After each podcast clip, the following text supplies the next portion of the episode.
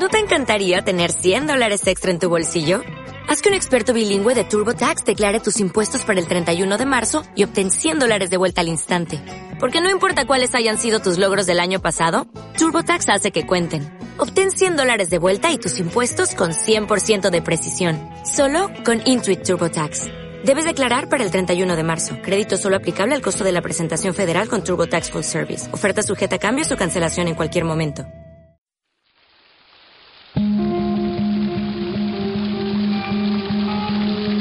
La fuente de la vida. Un viaje a través de los siglos y la historia de la humanidad.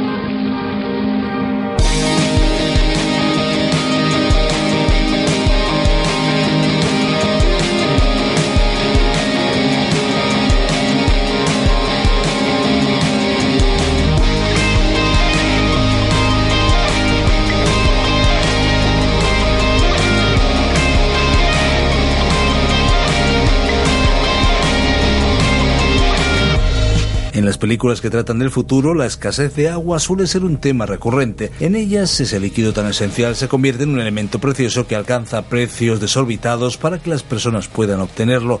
Pero aunque estemos lejos de un futuro tan desolador, ya tenemos que pagar para tener acceso al agua. Y no solo eso, sino que el agua que obtengamos sea sana y de calidad. Los organismos internacionales estiman que el valor máximo que se debería pagar por el agua y saneamiento no debería superar el 3% de los ingresos. Aún así, en muchos lugares se pagan cantidades que superan con creces el valor recomendado.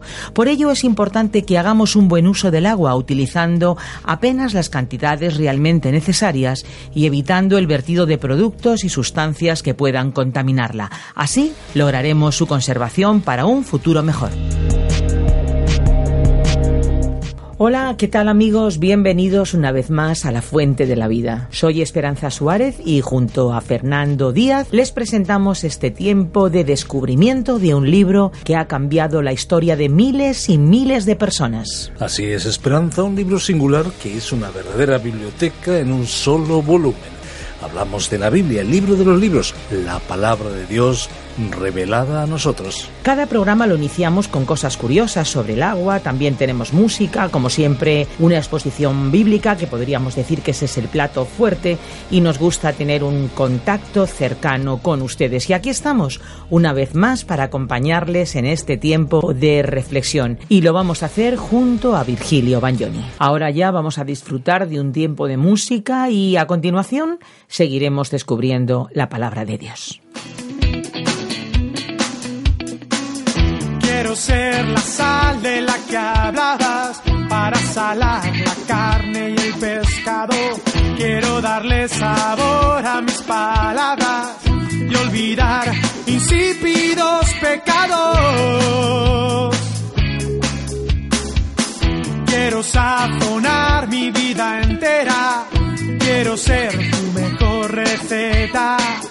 Yo quiero saber a vida eterna y que mi alma esté repleta. Transfórmame en lo que tú quieras, pon tus ingredientes.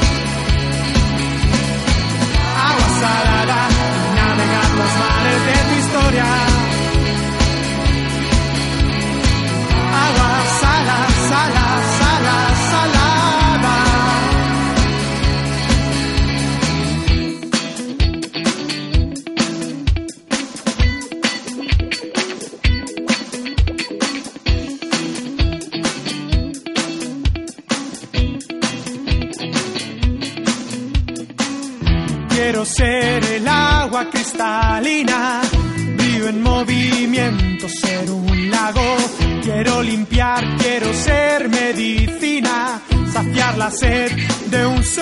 La historia está llena de cambios, crisis y de puntos de inflexión. Casi que de la noche a la mañana podríamos decir acontecimientos cruciales han cambiado el rumbo de la sociedad llevándola por nuevos caminos. Algunas de esas veredas no han sido del todo atinadas, otras sin embargo condujeron a metas muy acertadas y a etapas de progreso para el ser humano. Hace dos mil años también para siempre podemos decir cambió la historia. Un nuevo camino surgió y en él caminan muchos hasta hoy. Se trata del camino de Jesucristo. En la Biblia encontramos los relatos de cómo comenzó ese camino. El cumplimiento de las promesas de la primera parte de la Biblia, el Antiguo Testamento, empieza en el libro de Mateo. Pero antes de que ocurrieran los hechos descritos por él, hubo un periodo histórico en el que varios acontecimientos marcarían el contexto de lo relatado en el primer libro del Nuevo Testamento en el que hoy estamos. La verdad es que la historia es fascinante y tenemos la oportunidad de conocer más a fondo. Un día más, Virgilio Bagnoni nos trae una aproximación más profunda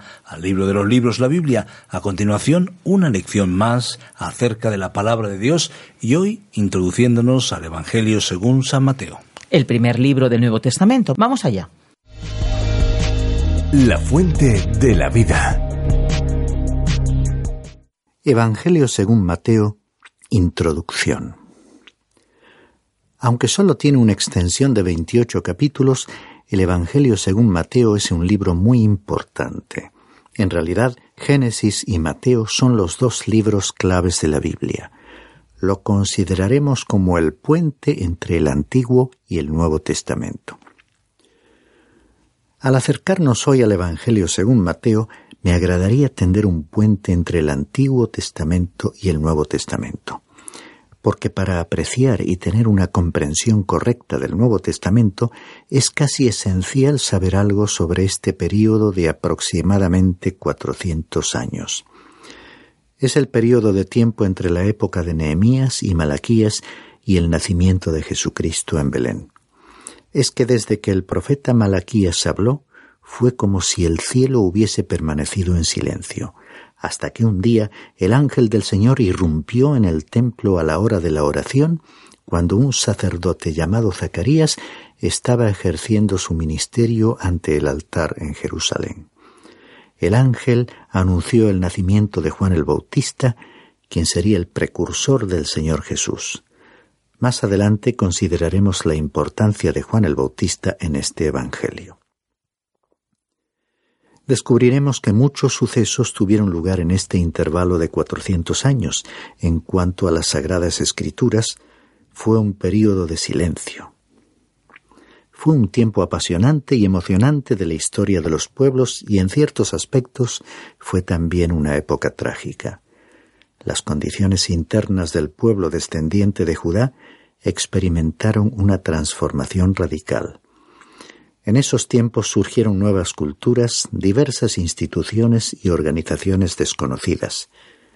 Muchos de estos nuevos elementos aparecerían luego en el Nuevo Testamento. La historia mundial ha registrado grandes progresos en el intervalo entre el Antiguo y el Nuevo Testamento. El Antiguo Testamento se clausuró con el imperio medo-persa como potencia dominante, y Egipto era aún un poder con el que había que contar en las relaciones políticas mundiales.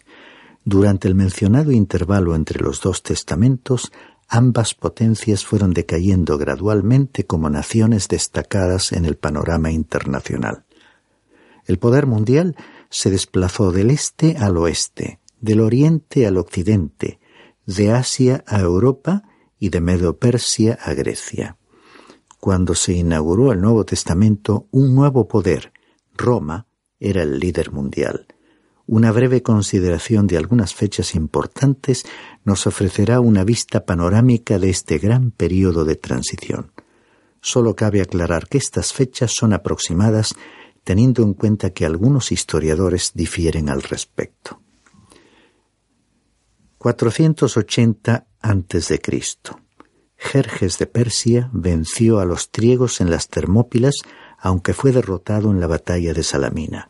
En realidad fue vencido por una tempestad. Este fue el último intento del Este para dominar al mundo. 333 a.C. Del este vino aquel macho cabrío que menciona el libro del profeta Daniel en su octavo capítulo.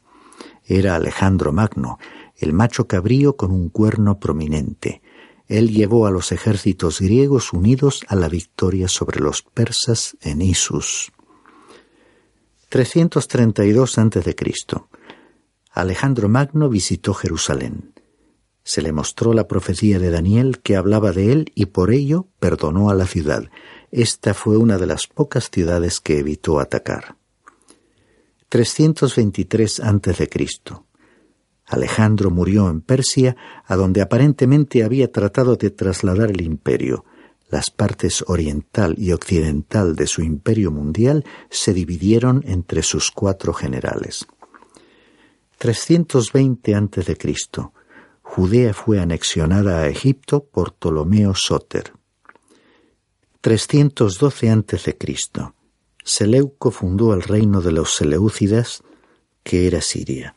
Intentó tomar Judea y de esta manera Judea fue un campo de batalla entre Siria y Egipto. Ese pequeño país se convirtió así en un estado tapón. 203 a.C.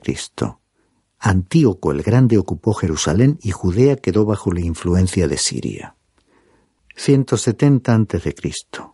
Antíoco Epífanes conquistó Jerusalén y profanó el templo. Él había sido citado en el libro de Daniel capítulo 8 versículo 9 como el cuerno pequeño. Ha sido llamado el Nerón de la historia judía. 166 a.C. Matatías, el sacerdote de Judea, provocó una rebelión contra Siria. Aquel fue el principio del período de los macabeos. Es posible que la nación de Israel nunca haya sufrido tanto como durante aquella época, ni jamás lucharían con tanto heroísmo como en aquellos tiempos. Macabeo, cuyo nombre significa el martillo, fue el líder que organizaría la sublevación. 63 a.C. Pompeyo de Roma tomó Jerusalén y el pueblo de Israel pasó a estar gobernado por un nuevo poder mundial. Ellos estaban bajo la autoridad de los romanos cuando nació Jesús, extendiéndose su gobierno durante todo el período del Nuevo Testamento.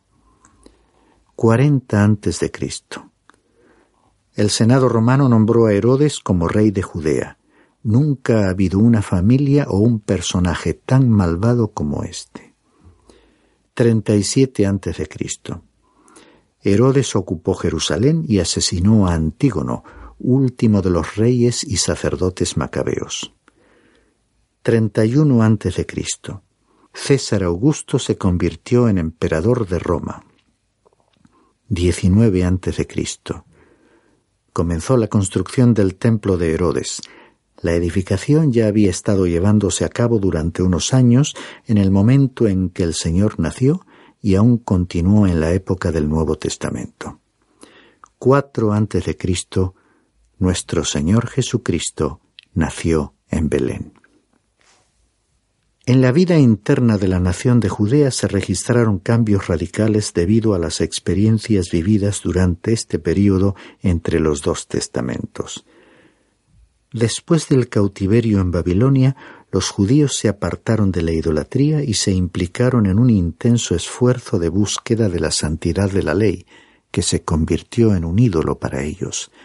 El hebreo clásico dio paso al arameo en su lenguaje diario, conservándose el hebreo para su utilización en las sinagogas.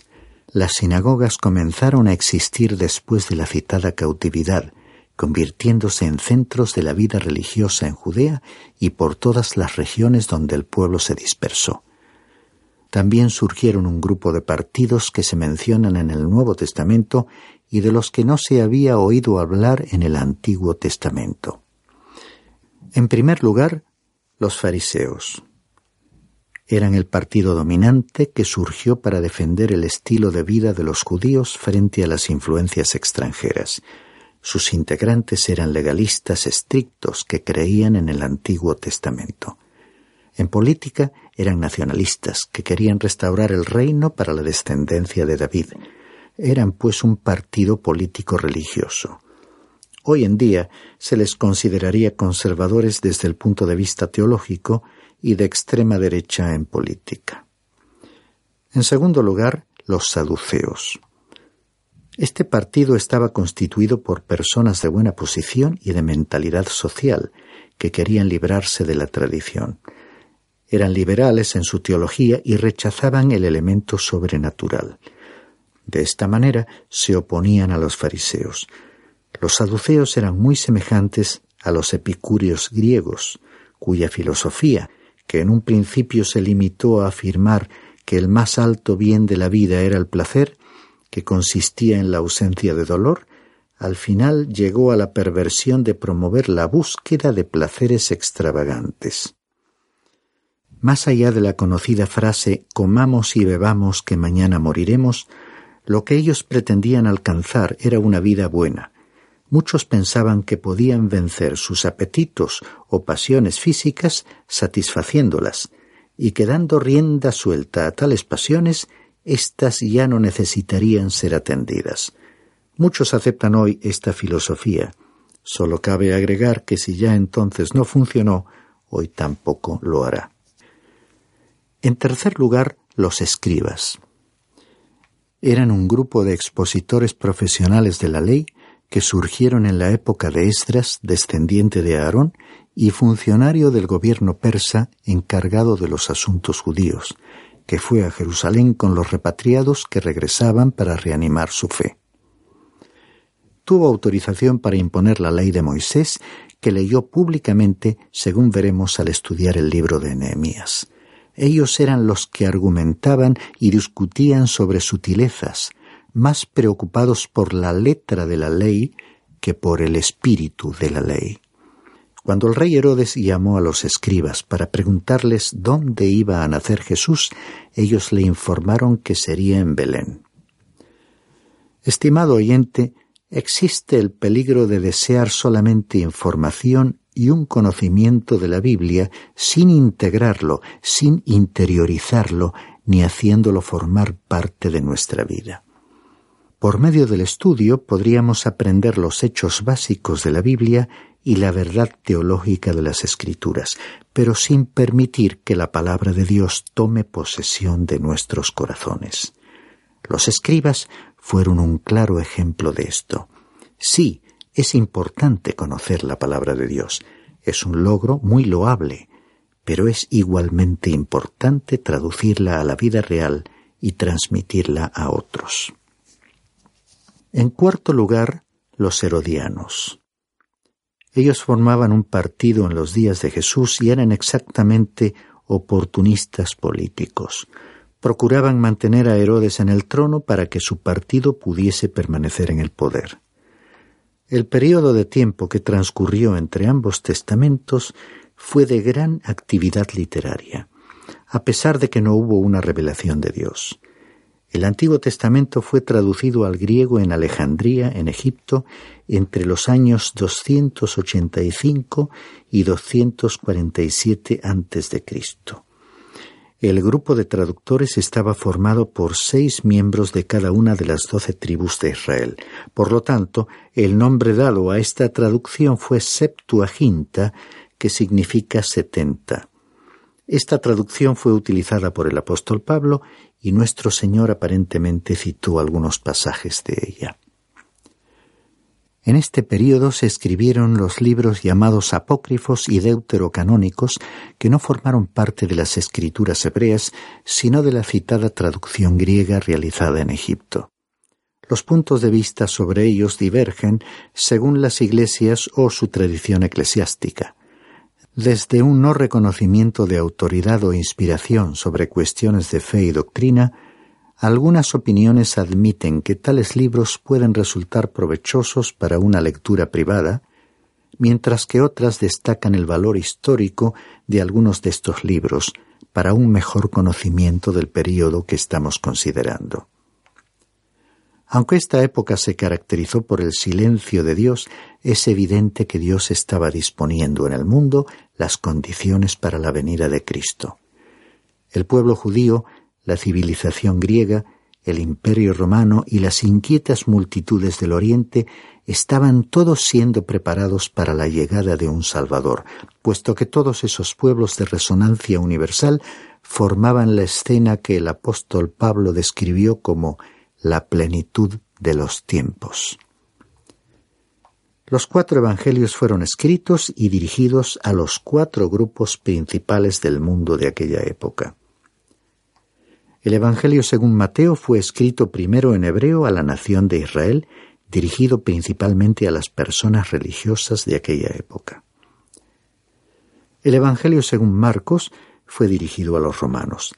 El romano era un hombre de acción que creía que el gobierno, la ley y el orden eran los métodos con los que se podía controlar el mundo. Muchísimas personas piensan que aquellos métodos deberían aplicarse en la actualidad. Es cierto que la ley y el orden son esenciales, pero los romanos pronto se dieron cuenta de que con estos principios solos no se podía gobernar el mundo. El mundo necesitaba escuchar a alguien que creía en la ley y el orden, pero que también ofrecía el perdón de los pecados, la gracia y misericordia de Dios. Este era el Señor a quien el Evangelio según Marcos presentaba a los romanos.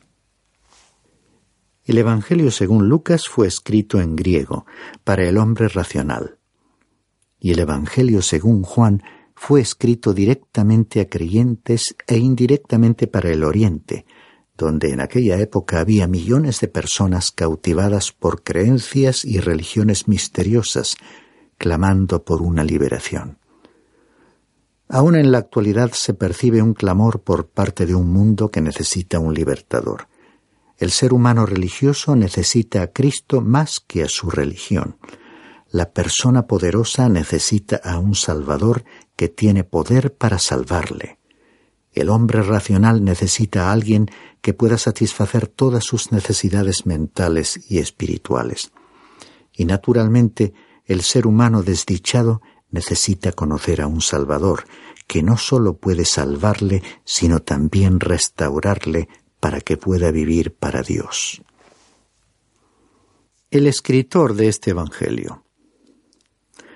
El Evangelio según Mateo fue escrito por un recaudador de impuestos sobre quien el Señor Jesús puso su mano de una manera muy clara, como relata este escritor en el capítulo 9, versículo 9. Y se convirtió en un seguidor del Señor Jesús, en un apóstol. Papias, dirigente cristiano, lo afirmó.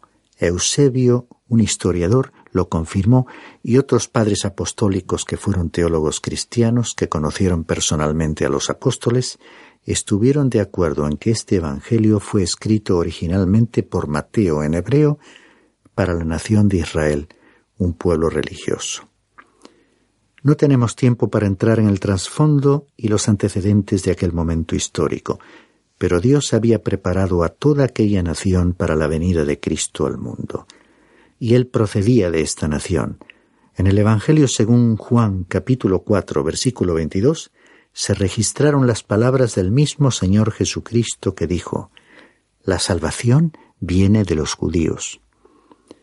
Un gran historiador alemán dijo que Dios había preparado al Salvador para que procediese de Israel y a los paganos para la salvación porque estaban perdidos y la necesitaban.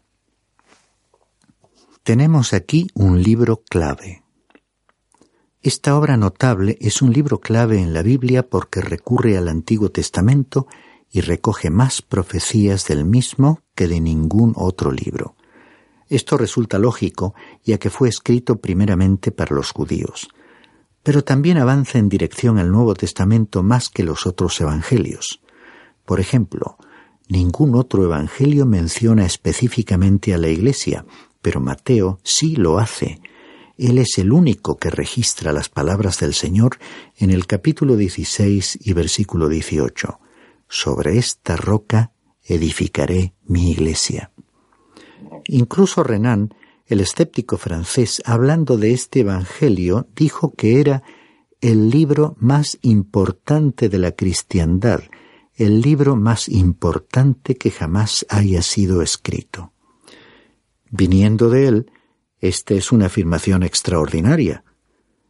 Mateo, un recaudador de impuestos que se había convertido, fue la elección del Espíritu de Dios para escribir este Evangelio principalmente para el pueblo de Israel. El Evangelio de Mateo presenta el programa de Dios. La expresión peculiar de esta obra es reino de los cielos y aparece treinta y dos veces. La palabra reino se repite cincuenta veces. Una comprensión adecuada de la frase reino de los cielos resulta esencial para cualquier interpretación del Evangelio y de la Biblia. Quizás este sea el momento apropiado para afirmar categóricamente que el reino y la Iglesia no son iguales. No son términos sinónimos. Aunque la Iglesia está en el reino, hay que destacar la diferencia entre ambas entidades, porque el reino de los cielos, sencillamente expresado, es el reino de los cielos sobre la tierra. Los judíos, como receptores de este Evangelio, comprendieron esta expresión como la suma total de todas las profecías del Antiguo Testamento relacionadas con la venida de un rey desde los cielos para establecer un reino en esta tierra de acuerdo con el modelo celestial. La expresión no era nueva para aquellos lectores del Antiguo Testamento. Podemos concluir, pues, que el reino de los cielos es el tema de este Evangelio. El que va a establecer ese reino en la tierra es el Señor Jesús. El reino es sumamente importante y el Evangelio según Mateo contiene tres discursos importantes sobre el reino. En primer lugar, el Sermón del Monte. Esta es la ley del reino. Creo que es solamente una lista parcial de lo que se pondrá en vigor. En segundo lugar, las parábolas de los misterios. Estas parábolas de Mateo capítulo 13 tratan el tema del reino. Nuestro Señor nos enseña que el reino de los cielos es como un sembrador, como el grano de mostaza, y así sucesivamente. En tercer lugar, el discurso del Monte de los Olivos. Este considera el futuro establecimiento del reino aquí en la tierra. Podrá verse que el término reino de los cielos es una expresión progresiva en el Evangelio según Mateo, y es importante tomar nota de ese desarrollo. En el Evangelio hay un movimiento que debe ser percibido para no perder la perspectiva de esta obra. Este libro se parece mucho al libro del Génesis, porque ambos son libros esenciales en la Biblia. Debiéramos estar suficientemente familiarizados con ellos para que al leerlos podamos captar el desarrollo del pensamiento unificador de sus hechos y enseñanzas y la idea total que comunican. He colocado títulos a los capítulos para que sirvan de orientación al progreso del mensaje. Para terminar nuestro programa de hoy, incluyo una forma de esquematizar el libro bajo el título He aquí vuestro Rey. En primer lugar, la persona del Rey, capítulos 1 y 2. En segundo lugar, la preparación del Rey, capítulos 2 hasta el capítulo 4, versículo 16. En tercer lugar, la propaganda del rey. Capítulos 4, versículo 17 hasta el capítulo 9, versículo 35. En cuarto lugar, el programa del rey. Capítulos 9, versículo 36 hasta el capítulo 16, versículo 20. En quinto lugar, la pasión del rey. Capítulos 16, versículo 21 hasta el capítulo 27, versículo 66. Y en sexto y último lugar, el poder del rey, capítulo 28.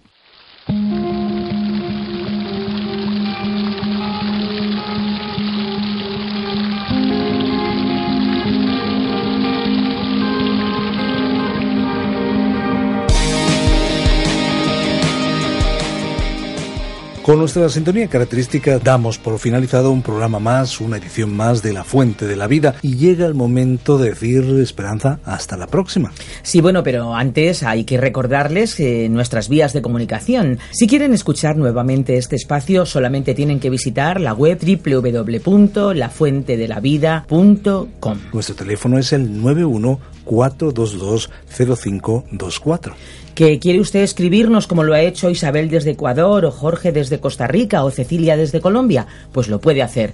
Apartado de correos 24081, código postal 28080 de Madrid, España. O bien lo puede hacer a través del correo electrónico info arroba radiocadenadevida.com. Ahora solo nos toca decir y reiterar muchas gracias y terminar con nuestra frase característica.